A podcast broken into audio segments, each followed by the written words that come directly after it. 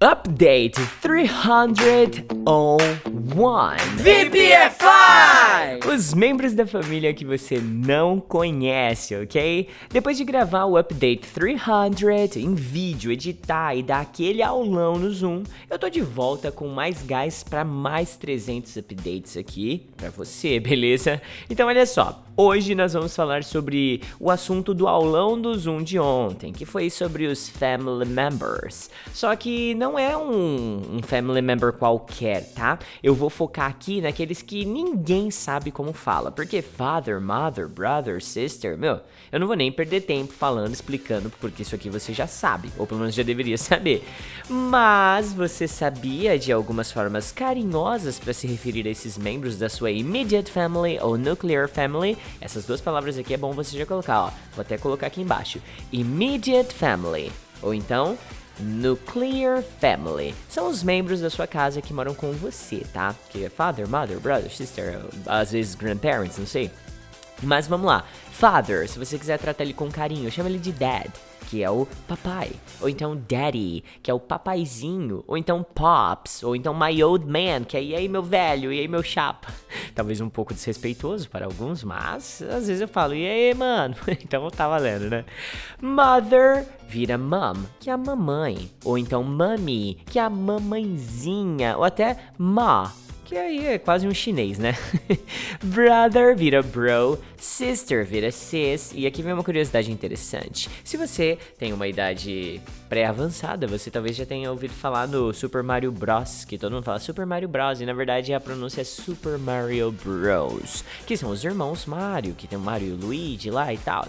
É por isso que é Super Mario Bros e não Bros, tá bom? Bros é aquele, aquela aquela banda do SBT lá que fazia aquele show loucaço lá do lado da Ruge, né? Então, é, whatever. Vai anotando aí tudo que você achar interessante, porque eu não vou aliviar nesse update não, tá? Tem muito conteúdo e hoje ainda eu pretendo colocar o nosso aulão do Zoom no YouTube. Então, tô, tô com a agenda recheada aqui, tá? Mas agora vamos falar sobre a nossa Extended Family, tá? Eles são os, os famosos relatives, ou seja, nossos parentes, ok? Começando pela geração acima dos nossos parents. E ó, válido lembrar demais aqui que parents significa pais.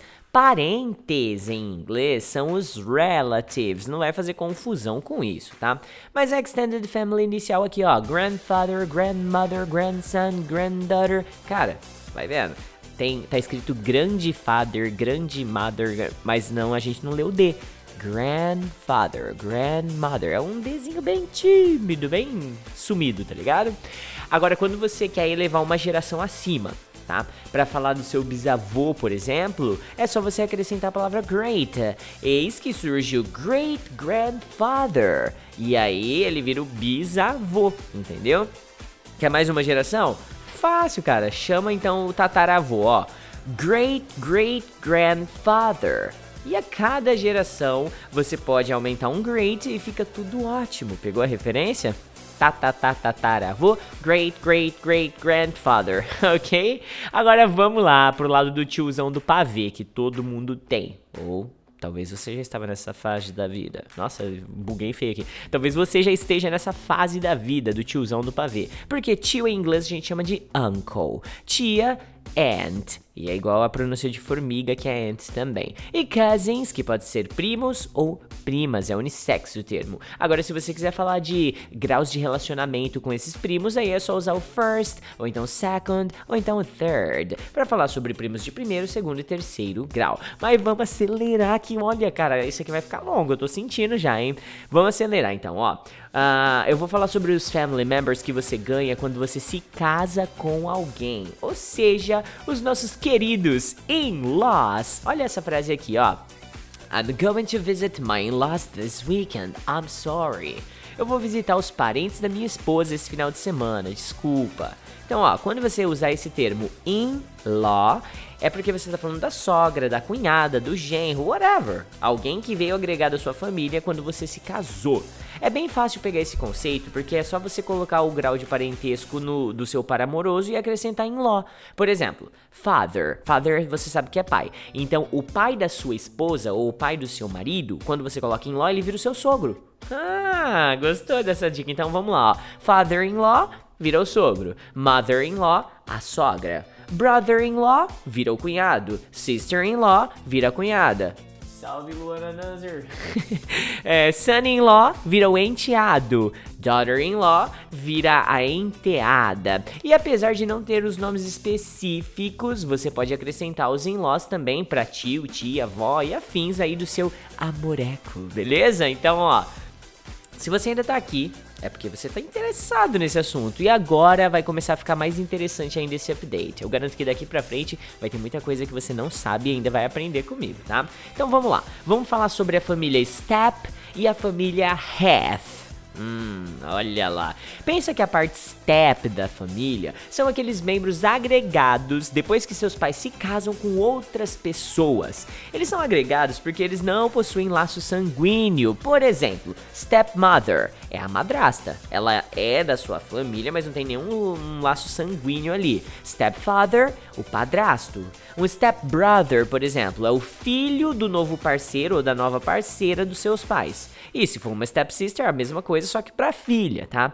Eu acredito que não tem um termo bonitinho na língua portuguesa pra gente se referir a eles como irmão drasto ou irmã drástica? Né, eu acho que não rola, tá? Mas vamos falar do half. Se você tem um half brother, por exemplo, é porque o seu pai ou a sua mãe se casou com pessoas diferentes e eles tiveram um novo baby boy. E esse baby boy tem meio sangue seu, meio half, ou seja, half brother. E pode ser também uma half sister, beleza? Agora vamos lá, tá tudo muito claro até aqui, tudo bonitinho.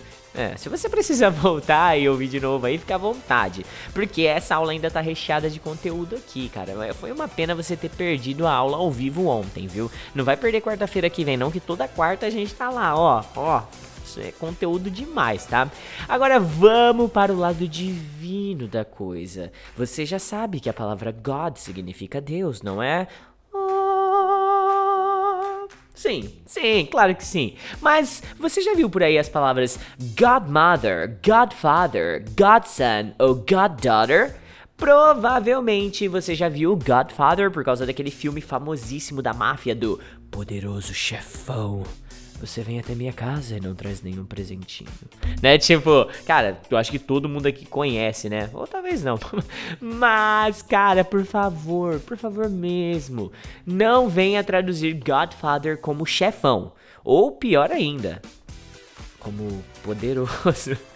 tá bom?